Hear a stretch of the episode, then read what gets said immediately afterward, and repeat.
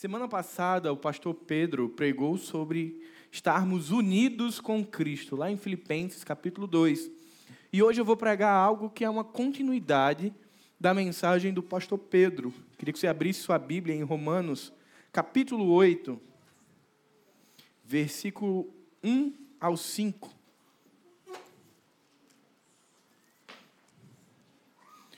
Romanos, capítulo 8, do verso 1 ao 5. Você vai deixar sua Bíblia aberta. Nós vamos conversar. Talvez você vá lembrar de Romanos capítulo 8, verso 1. É um texto amplamente conhecido e que ficou gravado não somente na história da igreja pós-reforma, mas na nossa história de maneira particular.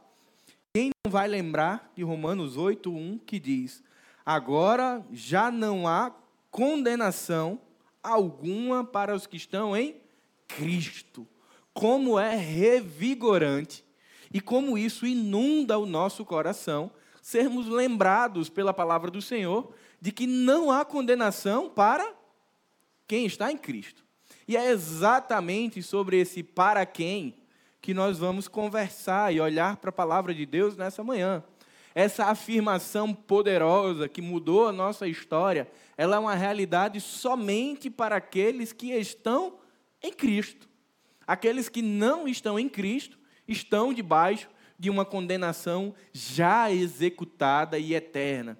Então, essa afirmação de Paulo em Romanos 8, 1, é uma realidade para aqueles que foram encontrados por Jesus, selados pelo Espírito Santo e hoje perseveram em Cristo até que ele venha buscar a sua igreja. Então, essa é uma realidade para a minha vida e para a sua vida, que reconhece Jesus como seu único e suficiente Salvador. Mas quando a gente olha desde o advento da queda, nós vamos perceber em toda a narrativa das Escrituras uma linguagem jurídica. A Bíblia ela vai trazer diversas ilustrações para ensinar a realidade do reino de Deus, dos princípios do Senhor e dos valores do reino. Ora, linguagem agrícola nos evangelhos sinóticos, ora, usando a família como uma ilustração para falar sobre a unidade e a união entre Cristo e a igreja. Mas de Gênesis a Apocalipse, uma figura vai ser usada o tempo inteiro, que é a figura do universo jurídico. Porque desde o advento da queda, que houve um julgamento e ali foi estabelecido uma condenação, e a gente vai chamar essa consequência do pecado de morte espiritual.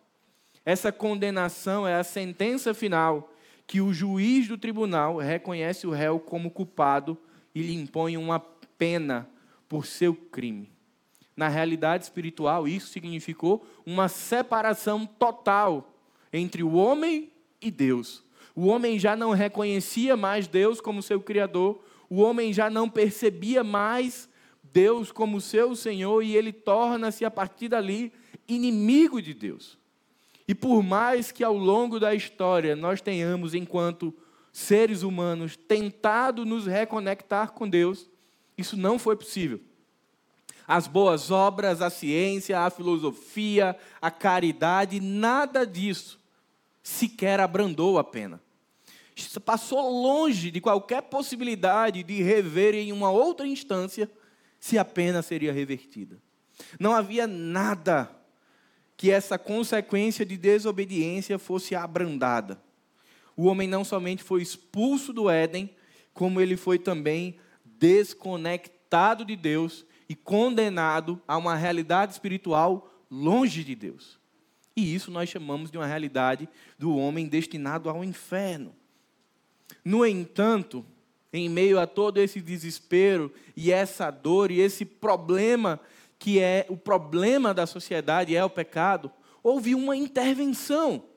Houve uma intervenção que mudou a trajetória, que mudou a história. Essa intervenção é Deus enviar o seu próprio filho em forma de homem para nos substituir. A lei exigia que diante do pecado fosse feita uma oferta, alguém precisava morrer. Paulo fala disso em Romanos, que o salário do pecado é a morte. Mas ali é uma síntese de tudo que a lei de Moisés já prescrevia. E alguém precisava morrer. Esse pecado, ele não tinha como ser perdoado no sentido de extinguir a pena, ela precisava ser executada. E ela foi. Ela foi executada em Jesus. Em Jesus não é que a pena foi abrandada. Em Jesus a pena foi cumprida. Ele morreu pelos meus pecados e pelos seus pecados. Ele nos substituiu na cruz do Calvário para que em nós fosse dado vida, para que nós fôssemos justificados.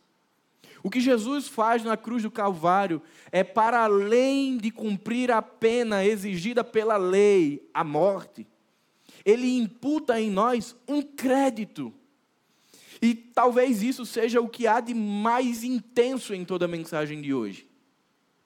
Jesus não somente nos declara justos pela cruz do Calvário, ele apenas, ele além de pagar a pena e nos deixar kits, porque é isso que no universo jurídico acontece. Quando nós cometemos um crime, somos julgados e a pena é executada, ao fim da pena você está kits com a sociedade e você vai gozar da liberdade pós cumprida a pena mas isso fica na sua ficha criminal. Esse deslize, esse crime, esse delito fica na sua ficha. No entanto, quando a gente olha para a realidade espiritual, Jesus é extraordinário. Porque ele não somente nos substitui para receber a pena que era minha e que era sua, e nos dizer que somos justos, ou seja, está tudo kit. Jesus pagou em nosso lugar mas ele imputa em nós um crédito de justiça. Não saímos agora dessa nova relação apenas como estamos quites diante de Deus. Nós fomos tornados justos. Ou seja, saímos de uma realidade de um débito, de uma dívida, para agora a gente ter um fundo de reserva, chamado graça, chamado justificação em Cristo. E eu queria olhar com você para alguns textos bíblicos que nos relembram essa realidade. Veja comigo João 3, do 16 ao 18. Certamente que o verso 16 é conhecido por todos nós.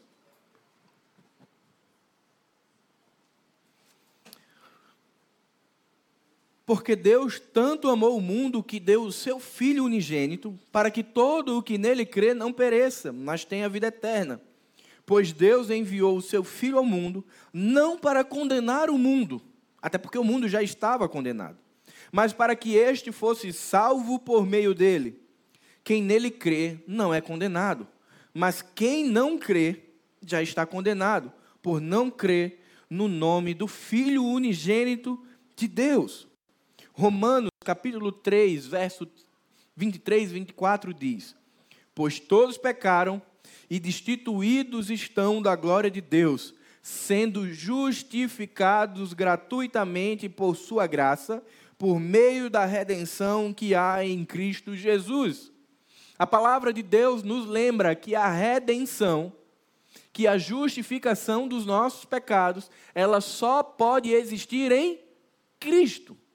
E eu queria começar a provocar você nesse momento. Ora, se a nossa redenção e se a nossa justificação só pode existir por meio da intervenção salvadora de Jesus, que podemos fazer nós para perdê-la? A gente vai lá para Romanos 8, finalzinho, que nada nos separará do amor de Deus que está em Cristo Jesus. Se nada fizemos para tê-la, Paulo vai ensinar de uma forma enfática em Romanos que nada podemos fazer para perdê-la. Colossenses capítulo 1, verso 13 e 14 diz: Pois ele nos resgatou do domínio das trevas e nos transportou para o reino do seu Filho amado, em quem temos a redenção, a saber, o perdão dos pecados. Efésios 1, 7 e 8. Não temos a redenção por meio de seu sangue. Nele temos a redenção por meio de seu sangue, o perdão dos pecados, de acordo com as riquezas da graça de Deus, a qual ele derramou sobre nós com toda sabedoria e entendimento. Amém? Ser lembrado disso alegra o seu coração, porque alegra o meu. Ser lembrado que o mérito é exclusivo de Jesus na cruz aquece o meu coração, alegra o meu coração e principalmente me traz uma paz que eu não sei nem explicar. Ser lembrado de que é exclusividade de Jesus traz paz ao meu coração. E são essas verdades, esses lembretes de que a obra da redenção, ela é um mérito exclusivo de Jesus por meio do seu sangue, é que vai responder a pergunta: quem são os que estão em Cristo? Quem são aqueles que podem dizer que nenhuma condenação há? E quando Paulo diz que nenhuma condenação há, ele está assim como a ceia, apontando para o passado, para o presente e para o futuro.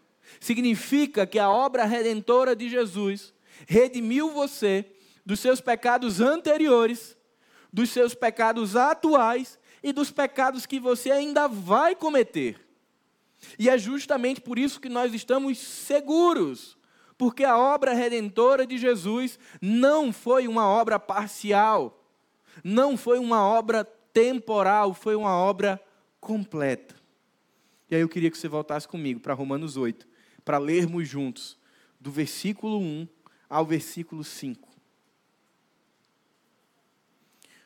O texto diz: Portanto, agora já não há condenação alguma para os que estão em Cristo Jesus, porque a lei do Espírito da vida, em Cristo Jesus, te livrou da lei do pecado e da morte.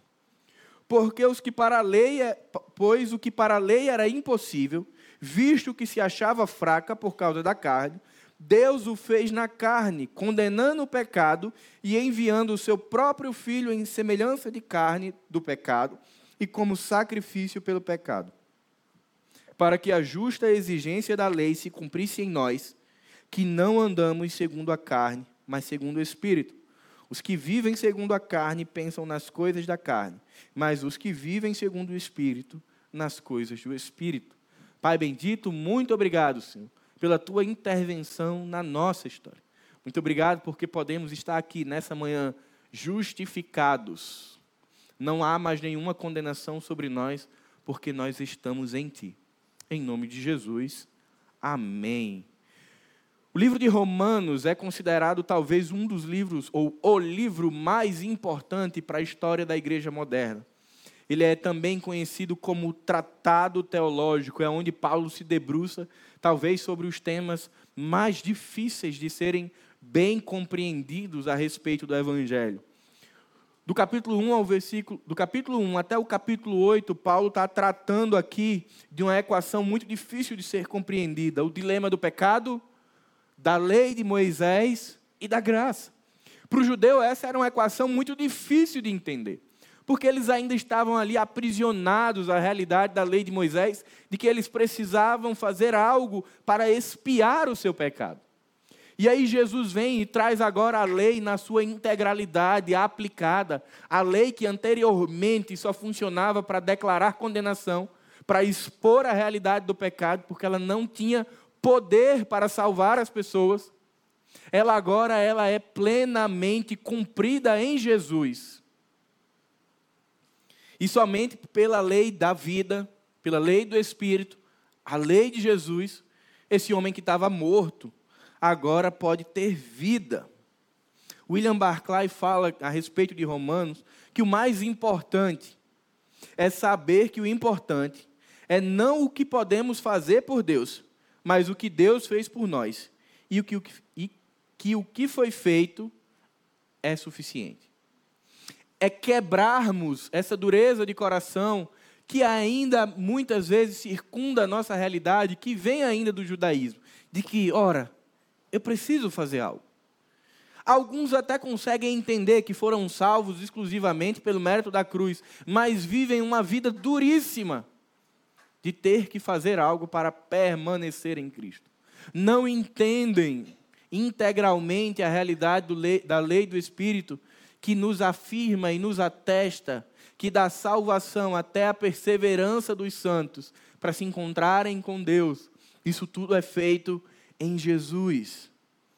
Mas antes da gente tirar aqui uma lição importantíssima para a nossa vida, eu queria destacar alguns pontos que podem ser confundidos nesse texto vocês vão ver que Paulo vai usar muito o termo carne e espírito. No português vai estar tudo escrito como carne. mas nas línguas originais as palavras são diferentes e têm interpretações diferentes. Há momentos em que Paulo vai estar falando a palavra carne no sentido literal e relacionado à circuncisão. Uma obra da carne, uma circuncisão, foi cumprido uma exigência da lei, a criança foi circuncidada. Em outros momentos desse texto, ele vai estar falando num sentido figurado e relacionado ao ponto de vista humano, a forma pelo qual nós observamos a vida. E em um outro momento, quando ele estiver falando da lei da carne, ele vai estar se relacionando com a ideia de viver segundo os desejos pecaminosos que refletem a nossa natureza caída. Quando ele fala aqueles que andam segundo a carne, não é a carne mais física, que era um movimento que atribuía a ideia de que a carne era a hospedeira do pecado, e aí eu, um movimento chamado docetismo, e aí eu ficava muito em conflito quando eu estudava isso, porque eu dizia, então quanto mais carne, mais pecador, quanto mais magro eu for, menos pecado eu vou ser. Graças a Deus esse não é o caminho, senão eu estava um bocado pecador. Então tem essas três possibilidades: carne propriamente dita, circuncisão, carne como ponto de vista de ver a relação com Deus e carne como sendo a nossa natureza caída. E ele vai usar espírito com duas possibilidades de interpretação no sentido relacionado ao sopro de Deus, a lei do Espírito, o movimento salvador de Jesus que soprou vida em nós, um movimento poderoso, mas também no sentido de que é um poder divino que não pode ser compreendido pelo homem. Tudo isso está impregnado em Romanos 8, do 1 ao 5, e a gente vai olhar para eles com cuidado e perceber que houve um tempo que nós andávamos segundo a carne, segundo os impulsos da nossa natureza caída, mas que hoje é um tempo para os que estão em Cristo, que vivem segundo a lei do Espírito que foi inserida em nós. Então eu queria tirar uma lição para a minha vida e para a sua vida nessa manhã. Nenhuma condenação há para os que estão em Cristo. Você está em Cristo, amém? Amém mesmo? Amém. Glória a Deus. Mas o que é estar em Cristo? Você já parou para refletir o que significa na sua vida estar em Cristo? Quais são as implicações terrenas e eternas ao dizermos que estamos em Cristo? Será que estar em Cristo é um movimento situacional? Estou hoje, mas não estou amanhã. Será que estar em Cristo é um movimento em que eu decido estar em Cristo e que, portanto, eu posso amanhã decidir não estar? Quais são as implicações eternas disso? A primeira implicação é que estar em Cristo é desfrutar da justificação de Cristo. É entender que nós estávamos condenados, que essa condenação precisava ser executada e foi, e de que houve ali um movimento de Deus de nos substituir na cruz do Calvário, para que Jesus recebesse juízo em nosso lugar. Isso significa que não há nenhuma pendência, nenhum débito que faltou ser pago. Eu não sei se você tem cartão Nubank, mas o Nubank ele tem uma coisa extraordinária. Você deve 100, aí você só tem 20 para pagar a fatura, você vai lá e paga 20. Mais próximo do vencimento você paga mais 15 e você termina pagando sua fatura em 10 vezes dentro de 30 dias. Você vai pagando aos pouquinhos, né? Não acontece isso espiritualmente. Não houve um pagamento parcial da dívida do homem para com Deus. Houve um pagamento integral. A exigência da lei foi integralmente cumprida. Quando Paulo fala que o salário do pecado é a morte, isso significou a morte de Jesus. Portanto, para o judeu, imagina o conflito daqueles que tiveram sempre rituais e demandas, exigências da lei para cumprirem, para ficarem justos diante de Deus. Aí agora eles recebem, por meio do evangelho, a informação de que eles não precisam mais fazer nada, de que a obra ela é redentora por meio de Jesus. Imagina a complicação na mente desse povo. Imagina o desafio de entender que a lei de Moisés ela é incapaz de salvar o homem. Imagina para nós hoje entendermos que as nossas benfeitorias, que a nossa moralidade, que a nossa caridade não serve de nada diante da condenação do pecado. Você entender, como lá em 1 Coríntios, capítulo 13, que ainda que você doasse todos os seus bens, se não tiver amor, isso nada valeria. Você entender que por mais que você se esforce, o que a lei vai fazer é apenas escancarar a realidade do pecado e dizer que é insuficiente.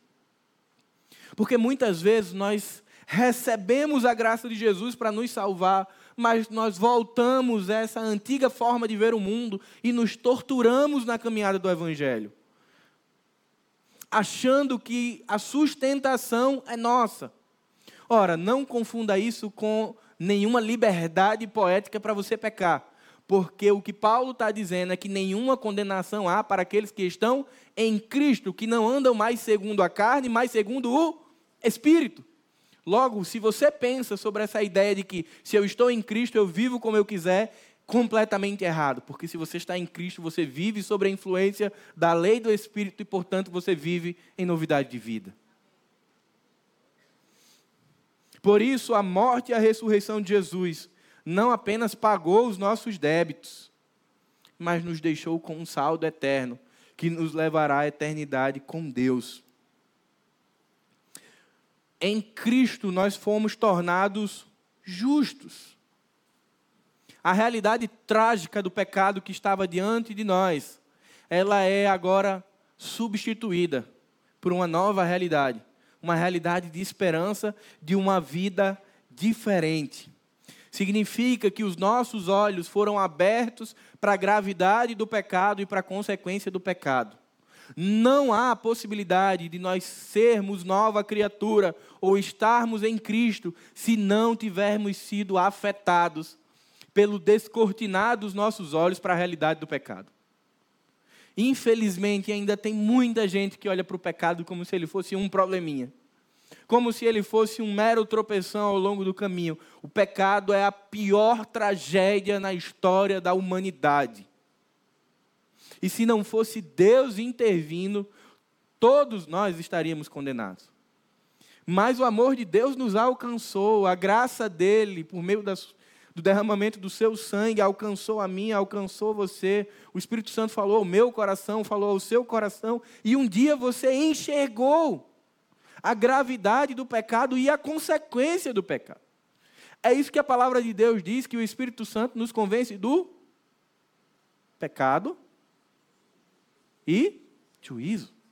Ou seja, aquilo que não era percebido, que era um probleminha aos nossos olhos, por meio da ação de Deus, tornou-se o grande problema da nossa vida. E uma vez o Espírito Santo tendo feito isso, descortinado os seus olhos para a realidade do pecado, ele insere em você fé. E você responde a Deus. E aí na história da igreja você vai ver isso de muita forma. Eu aceito Jesus, eu quero Jesus, não tem problema. Isso faz parte da tradição da igreja. Mas entenda que essa obra ela foi feita por Jesus e que seus olhos foram descortinados pelo Espírito Santo. E aí quando tudo isso é feito por Deus, você responde. Você responde ao que Deus fez no seu coração. Estar em Cristo é a forma encontrada por Paulo para descrever a nova ordem pela qual os salvos são guiados, sustentados e introduzidos no corpo de Cristo, a igreja. Estar em Cristo é um novo modelo de vida, é um novo estilo de vida. Significa ter tido os olhos descortinados, mas agora ser impulsionado a viver em Cristo e no seu corpo, vivendo assim uma vida de submissão à vontade de Deus. Ora, a gente sabe que a gente não vai conseguir fazer isso todos os dias, todas as horas, todos os momentos, mas a inclinação que ora era da carne, dos desejos pecaminosos, escrava, agora para os que estão em Cristo existe uma luta, que nós já sabemos quem vence. Uma luta entre a carne e o espírito mas é o Espírito que prevalece porque nós somos guiados por Ele. N.T. White vai dizer que não existe condenação porque a lei da vida, Jesus, nos libertou da lei da morte, pecado, porque Deus agiu em seu Filho e em seu Espírito, a fim de condenar o pecado e conceder vida.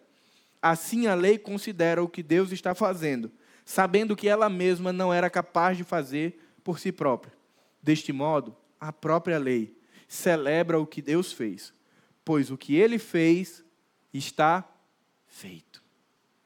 Porque o que Deus fez está feito. Tetelestai, está consumado, está pago.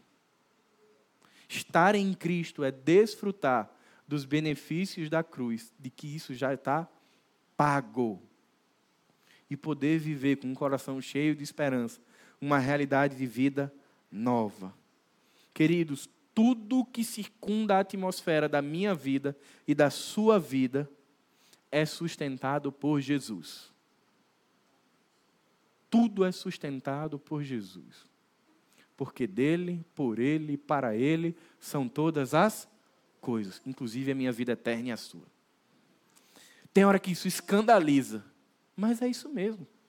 A graça ela é escandalosa. Ela muitas vezes nos choca. Estar em Cristo significa desfrutar de uma nova vida. Segunda lição. Estar em Cristo é desfrutar de uma vida completamente nova.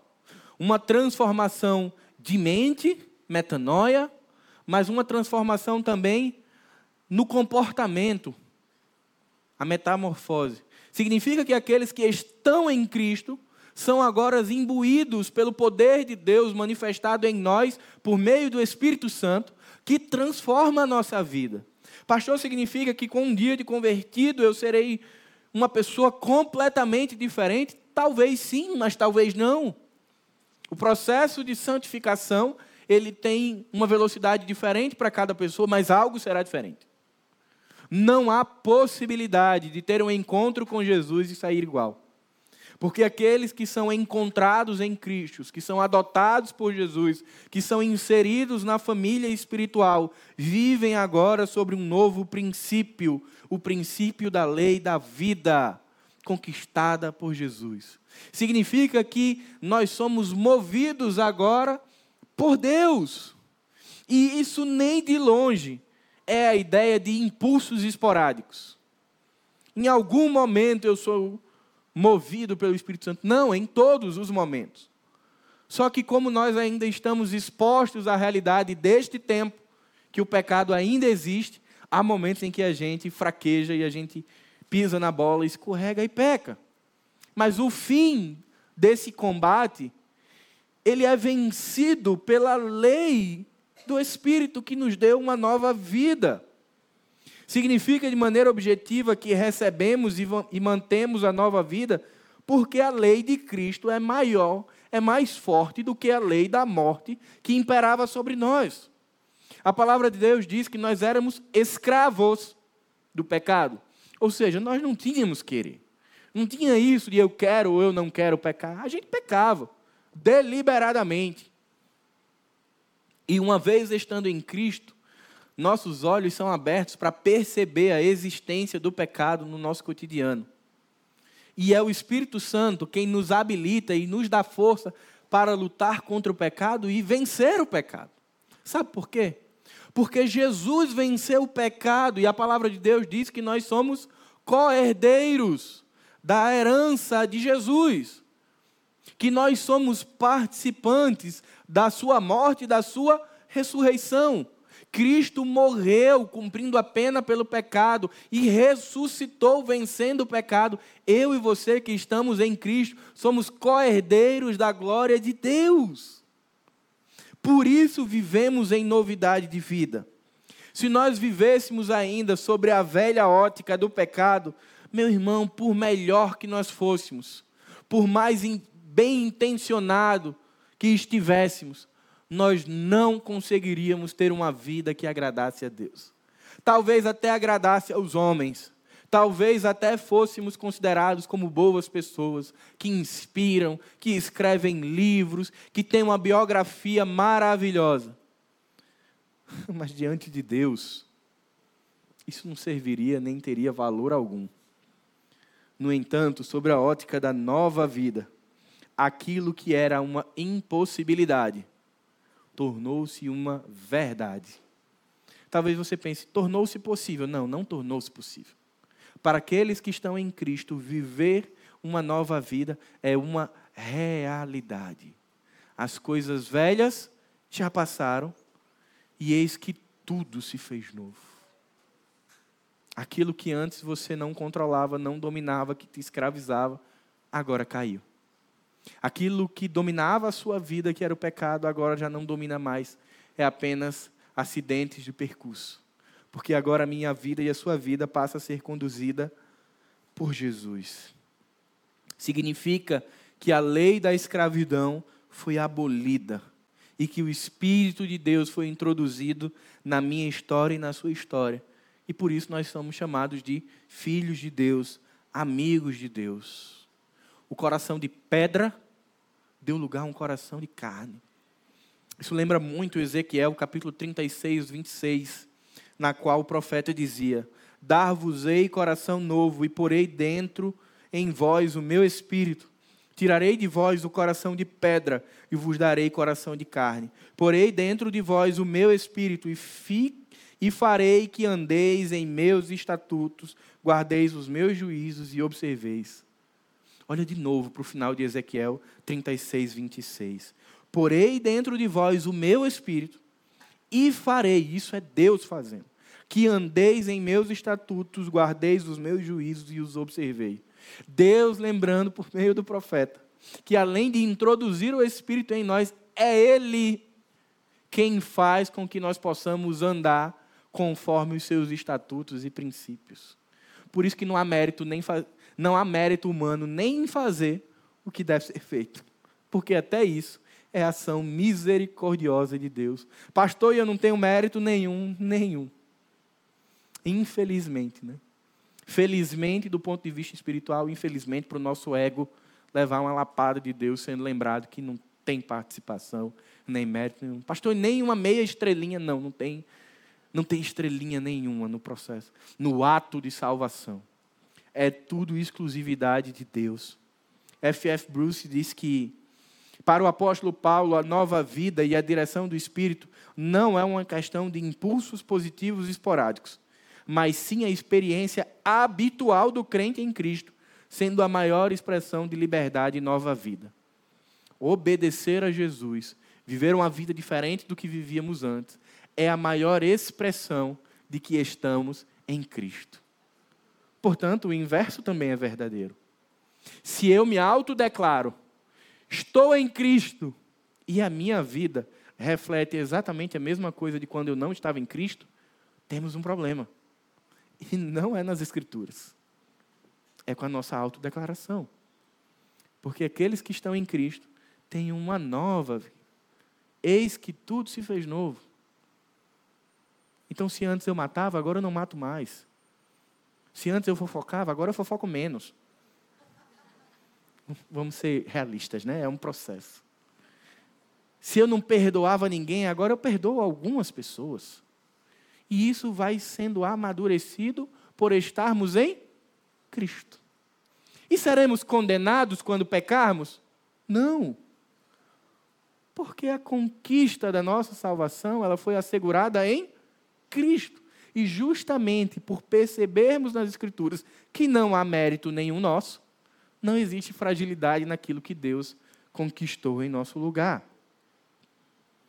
Quando entendemos e cremos nisso, podemos discernir que a novidade de vida não é apenas o mero cumprimento de um código de ética e moral. É antes uma questão de produção de frutos espirituais por meio da ação de Jesus. Não mudo de vida agora para cumprir um novo código de ética e de conduta eu passo a produzir naturalmente e habitualmente novos frutos. Porque tudo se fez novo. Porque o Espírito Santo habita em mim e naturalmente ele vai produzir fruto. Mas acalme seu coração, tem árvore que produz fruto ali que você passa de manhã, colhe de tarde e já tem mais. Tem aquela árvore que produz uma por dia e não tem problema. Esse movimento a gente não sabe explicar. A gente não tem como explicar sobre a caminhada de santificação, porque uns frutificam mais e outros frutificam menos. O que a Bíblia fala é que se você está em Cristo, você produz frutos. Não existe meta espiritual de produção de frutos. Mas se você está em Cristo, se eu estou em Cristo, eu produzo frutos. N.T. White encerra dizendo que o Espírito esteve agindo para fazer o que a lei queria fazer: conceder vida. Vida moral no presente e vida ressurreta no futuro. E isso aponta para o nosso último ensinamento dessa manhã. Sermos lembrados que nós somos beneficiários das conquistas de Jesus na cruz, que somos nova criatura, nos lembra que podemos desfrutar da segurança eterna. Meu irmão, talvez esse seja um dos temas mais polêmicos que existe hoje. É aquela velha história de eu estou salvo, salvo para sempre, ou eu não estou salvo. Depende de como você compreende a sua redenção. Olhando para as Escrituras, eu compreendo que ela foi integralizada em Jesus. De que quando Jesus diz que aquele que o Pai o, o, pai o enviou, de maneira nenhuma serão lançados fora, para mim basta. Você vai dizer, pastor, mas tem outros textos. Aí a gente senta depois do culto e conversa sobre eles. Tem alguns detalhes que às vezes a gente mal compreende. Talvez você diga, pastor, mas é porque eu sou arminiano. Não tem problema. Se você for estudar o movimento arminiano hoje, eles também compactuam da segurança eterna. Então não é sobre Calvino, nem é sobre Armínio. É sobre Jesus. Até porque Calvino e Armínio foram alcançados pelo sacrifício de Jesus. Então a gente tem que considerar que a limitação deles existe, que eles não sabem todas as coisas e que a gente não precisa se aprisionar a eles. Tudo bem? Falo isso porque muitas vezes as igrejas ficam divididas e perguntando aos pastores: a igreja é calvinista ou é arminiana? A gente responde a igreja de Jesus. Que nem Calvino nem Armínio são responsáveis pela salvação de Jesus, nem são a última palavra. A última palavra é Jesus.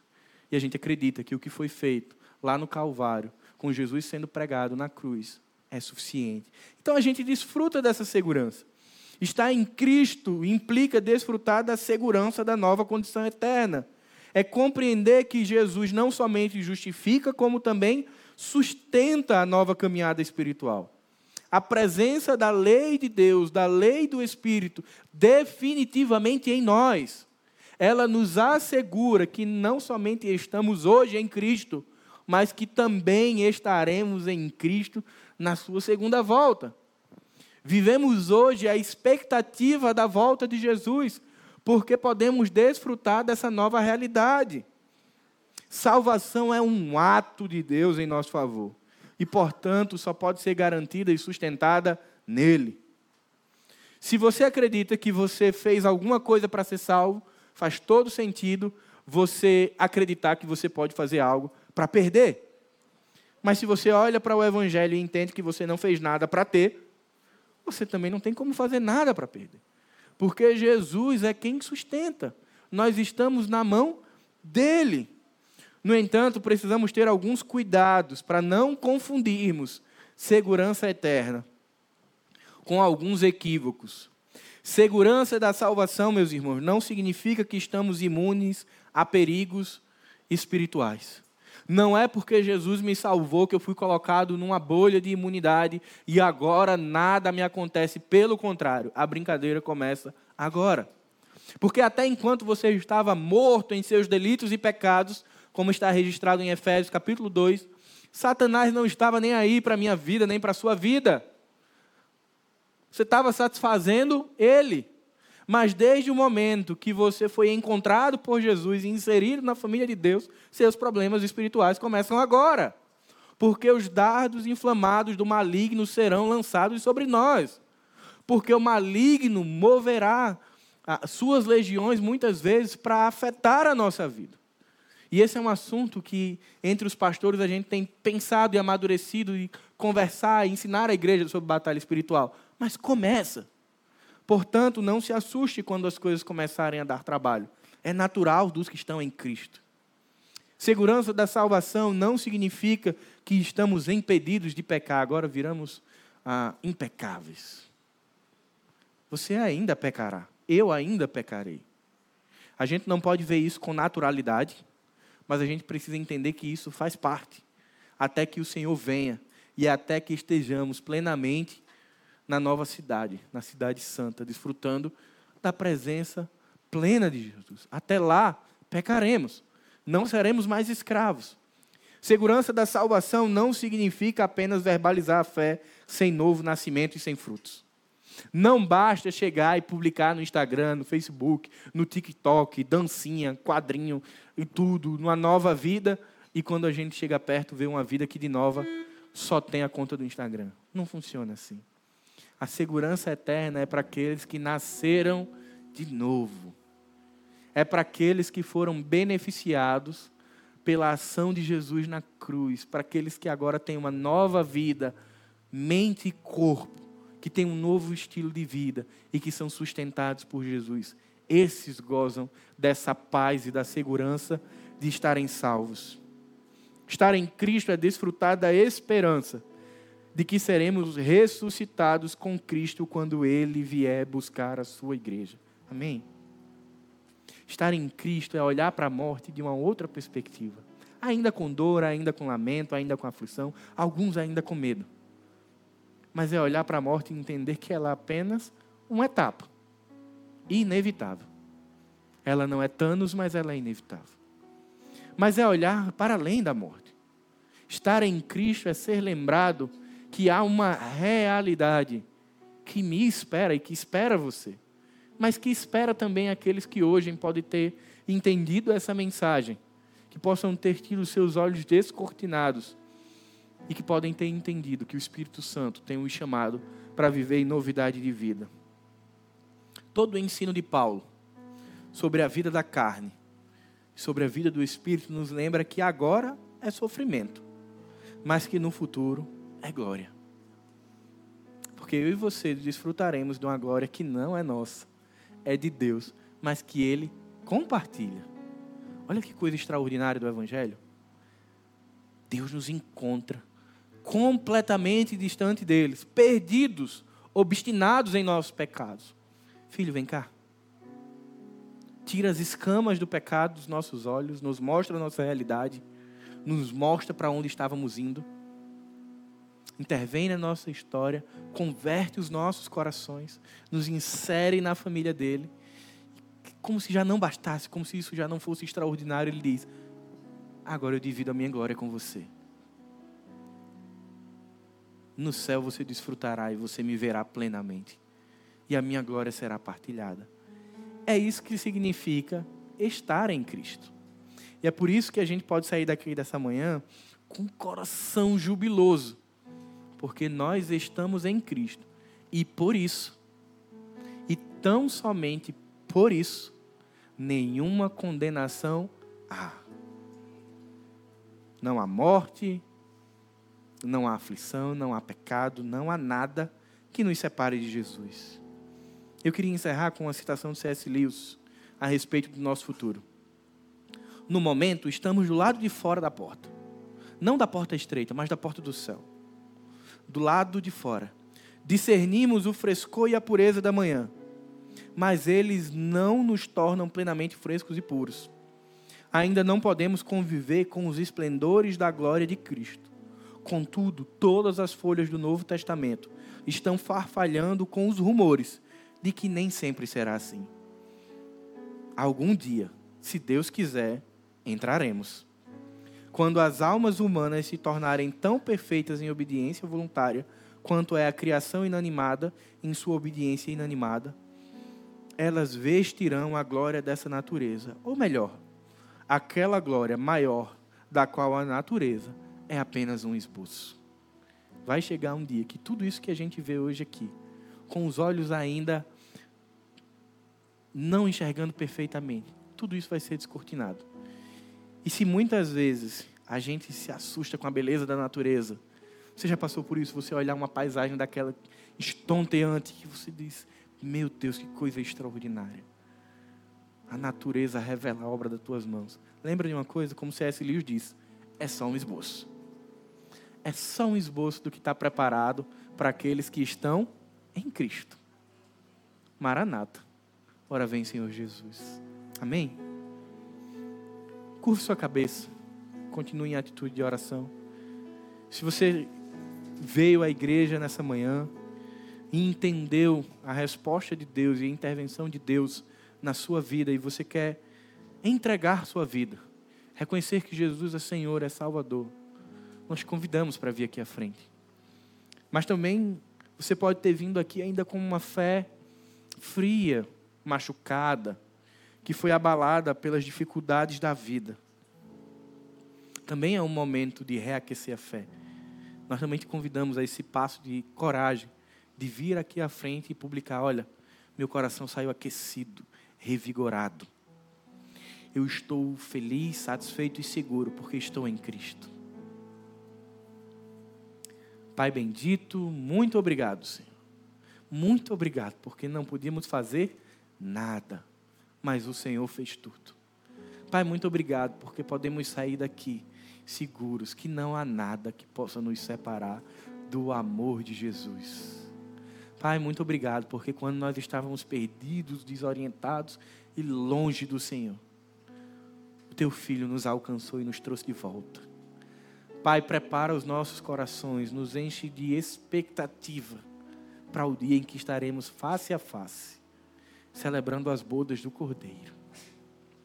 Que o amor de Deus, o Pai, que a graça de Jesus e que as consolações do Espírito Santo estejam com cada um de nós, hoje e para sempre. Amém.